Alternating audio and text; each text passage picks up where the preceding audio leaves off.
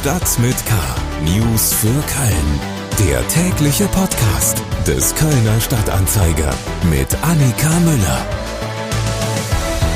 Vergangenen Freitag habe ich hier von der Kölner Stadträtin erzählt, die sich am Rednerpult festgeklebt hat.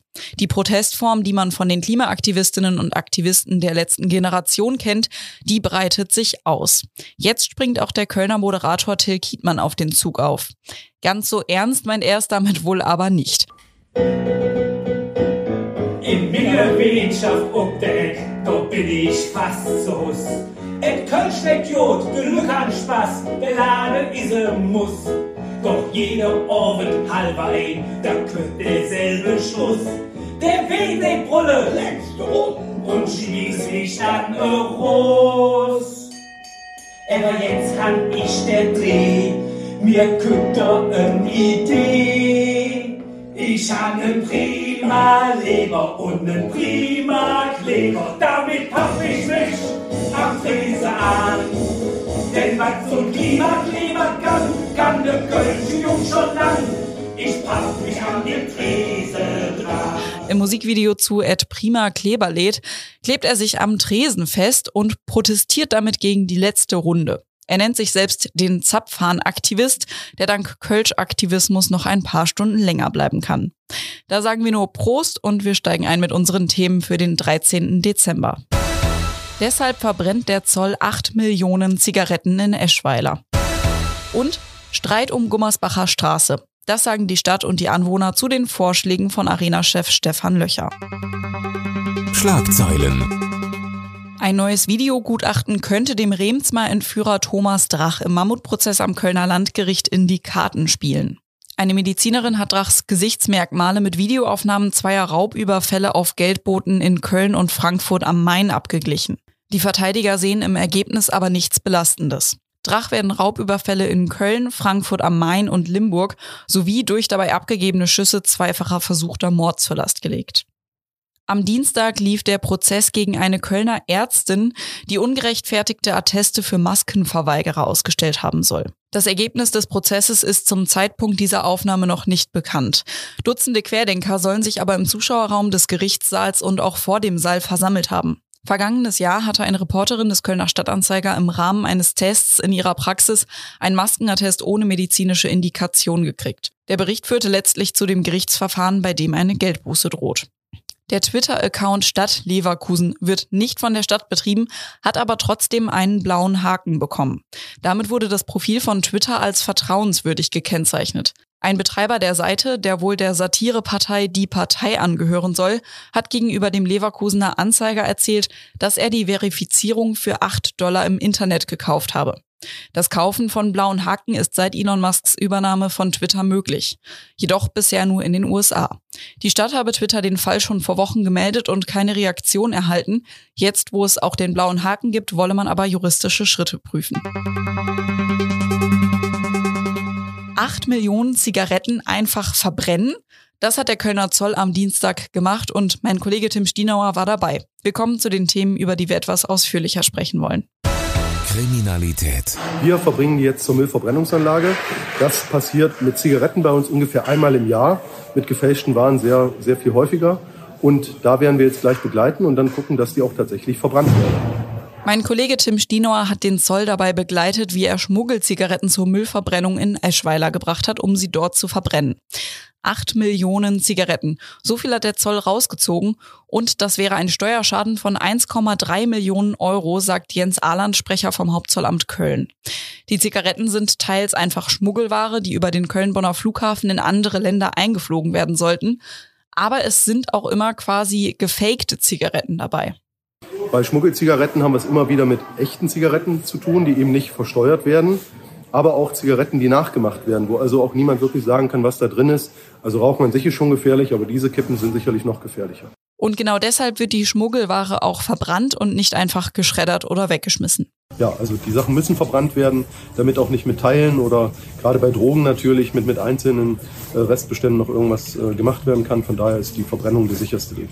Die ganze Reportage von meinem Kollegen Tim Stienauer finden Sie in der Mittwochsausgabe des Kölner Stadtanzeiger und auch ab Mittwoch auf ksta.de.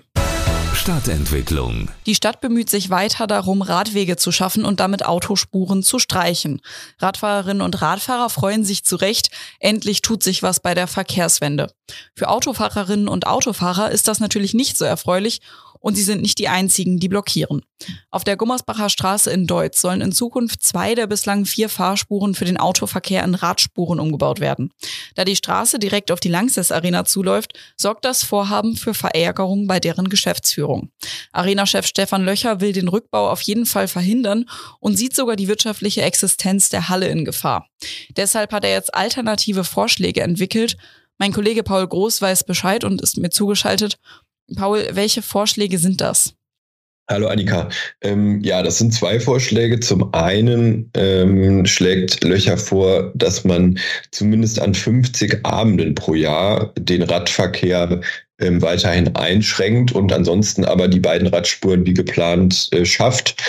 Ähm, denn er sagt, eigentlich ist nur an 50 große Events pro Jahr äh, wirklich notwendig aus Sicht der Arena, äh, dass man wie bislang die vier Autospuren hat ähm, und äh, eben vor allem die zwei Zufahrspuren in Richtung längstes Arena. Ähm, genau, und das Ganze könnte dann über Lichtsignalanlagen geregelt werden. Löcher schlägt der Verwaltung da sogar ein Unternehmen vor, das das Ganze umsetzen könnte. Die zweite Variante ähm, wäre ein breiter Radweg statt zweier Radstreifen, ähm, der dann zweispurig genutzt werden kann, wie etwa am Rheinufer ähm, oder auch ähm, in Richtung Frankfurter Straße im Rechtsrheinischen. Ähm, genau, das ist äh, sozusagen die zweite Idee. Und Löcher sagt, mit einer dieser beiden Vorschläge könnte man sowohl ähm, ja, äh, aus Sicht äh, des Radverkehrs deutliche Fortschritte erzielen, als auch jetzt nicht die Arena unnötig belasten und eben in wirtschaftliche Schwierigkeiten bringen, ähm, die dann auch aus Sicht von Löcher auf die Stadt zurückfallen würden. Und was sagt die Stadt zu diesen äh, Vorschlägen von Löcher? Ja, die Stadt äh, gutiert anscheinend zumindest den konstruktiven Ton, den Löcher jetzt neuerdings anschlägt ähm, und sagt, ich zitiere jetzt einen Sprecher, äh, die durch Herrn Löcher ins Spiel gebrachten Vorschläge für das Erreichen von Verbesserungen für den Radverkehr auf der Gummersbacher Straße werden durch die Verwaltung geprüft. Also immerhin ähm, er hat da äh, innerhalb der Verwaltung die Diskussion nochmal angestoßen, ähm, ob man vielleicht nochmal äh, umplanen will oder kann. Am 20. Dezember ähm, soll es nochmal ein Kollok Kolloquium geben aus äh, Politik, Verwaltung und Geschäftsführung der Arena. Ähm, und dann wird man sich darüber fachlich austauschen. Es ist jetzt schwer zu sagen, ob Löcher äh, mit den Vorschlägen äh, sozusagen tatsächlich realistische Varianten aufzeigt oder ob da ähm, am Ende ganz technisch auch was dagegen spricht oder nicht. Das wird dann erst die Prüfung durch die Verwaltung ergeben von dieser Entscheidung am Ende beeinflusst wird ja nicht nur die Arena, sondern auch die Anwohnerinnen und Anwohner. Was sagen die denn dazu? Ja, äh, die drängen zumindest in Teilen ähm, sehr deutlich auf die schnelle Umsetzung ähm, des Radwegs auf der Gunnersbacher Straße, der eigentlich schon seit 2016 versprochen ist, äh, wo aber immer noch ähm, ja, nichts gebaut wurde ähm, und betonen äh, die Notwendigkeit. Zum Beispiel haben wir mit Marek Fritsche gesprochen, der für die Bürgerinitiative Buchforst Mobil spricht. Ähm, der sagt, seit Jahren warten Radfahrende aus Mülheim, Kalk und Bergisch Gladbach darauf, dass auf der Gummersbacher Straße endlich eine sichere Radinfrastruktur entsteht. Er betont, es gebe für Radfahrer in Richtung Innenstadt aus dem Rechtsrheinischen eigentlich dann keine Alternative zur Gummersbacher Straße. Derzeit sei das Ganze sehr unsicher, vor allem für Rechtsabbieger, ähm, die eben, wenn sie ihre äh, Vorfahrt tatsächlich immer wahrnehmen würden, eigentlich äh, sich regelmäßig Lebensrisiko äh, aussetzen würden. Ähm, aber auch zum Beispiel für über zehnjährige Kinder, ähm, die gezwungen sind, auf der Gummersbacher Straße auf dieser vierspurigen Autostraße eben mit dem Fahrrad zu fahren. Ähm, er sieht da sehr viele Verkehrsrisiken und ähm, drängt darauf, dass man äh, die Interessen der Radfahrerinnen und Radfahrer denen äh, der Arena vorzieht. Auch deswegen, weil natürlich der Bahnhof Deutz in unmittelbarer Umgebung ist ähm, für die Arena-Gäste und es aus seiner Sicht auch viele Alternativen für den Autoverkehr gibt, die Löcher naturgemäß so nicht sieht. Vielen Dank, Paul Groß. Mehr Infos dazu gibt's über den Link in den Shownotes. Und damit sind wir auch schon wieder am Ende von Stadt mit K angekommen. Mein Name ist Annika Müller und wir hören uns kommende Woche wieder. Bis dahin. Stadt mit K. News für Köln. Der tägliche Podcast.